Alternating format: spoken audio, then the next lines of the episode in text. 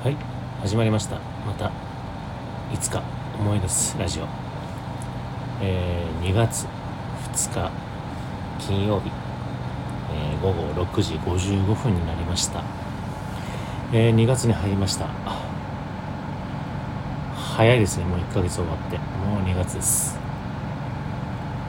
えー、ああだのこうだのいろいろと考えたりとかねあの、まあ、仕事も生活もそうですけど、まあ、あっという間ですね、1ヶ月は。えー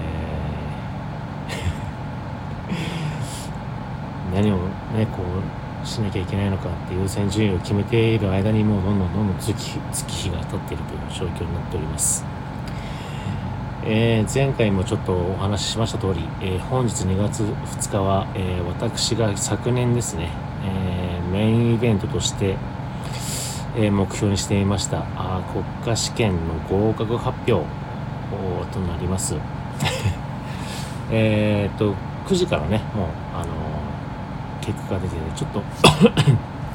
ごめんなさい。仕事でバタバタして、まあ、ちょっと1時間後ぐらいかな。10時前後ぐらいに、えー、確認をネットでねあの受験番号と照らし合わせて、えー、合格発表を見てきました、えー、結果なんですけども、えー、落ちました。うんまあ50-50っていう部分だったんですね結構実は。えー、まあ、正直勉強する環境がねやっぱりあの不十分な部分っていうのは分かってた部分とえー、実際にあの試験をやってるとある程度の手応えがあったりとかしてたのと、えー、まあ、ここねすごく残念なんですけども、あのここで最近の中では難易度はねそんなに悪くなかった高くなかったらしいんですね、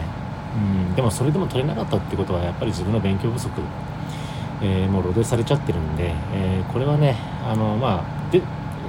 あの番号受験番号を照らし合わせ合わせた時になかったのはもうショックでしたけど、うん、だよだよねっていう部分もちょっとありながらね、うん、あのすぐ吹っ切れました。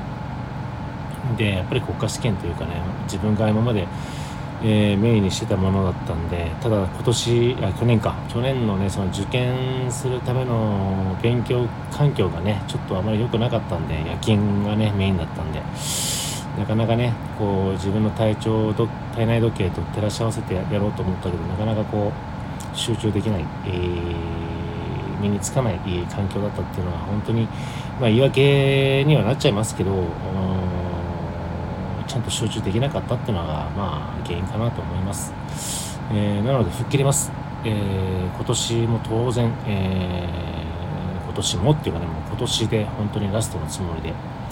えー、多分そんなに今の状況だったら悪くないと思うんで今ね普通にもう夜勤でもなく日常普通にねあの日中お仕事してなんで皆さんほぼほぼ同じ条件で、えー、試験をされるかと思いますんでね。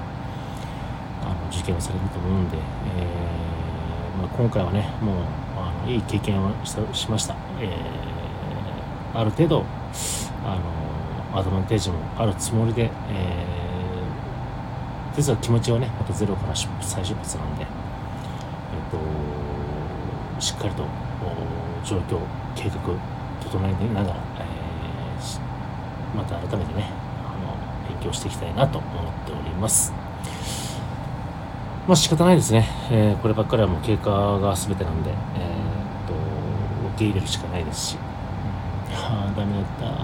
て言ってても仕方ないですからね。あの実は合格してしてたよってね、奇跡は何もないですから。えっ、ー、と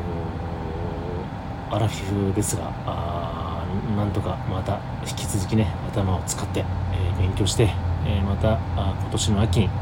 え再受験したいと思います。はい。え、まあ仕事には影響ないですし、いいねもう自分の自己啓発の一つとしています。がしていますけども。まああの取りたいとは思ってたのであの引き続きねこの試験はじゅあの受験はしていきたいな受験はあの今年はしたいなと思います。はい、えー、またねあの詳しく落ち着いたらまたその話題ができたらなと思いますのでとりあえず次ご報告でした。あまた今年もねがっつり勉強しなきゃいけないね。まあ頑張りましょう。応援よろしくお願いします。はい。それではまたいつか思い出したらお会いしましょう。いや頑張んなきゃね。応援お願いします。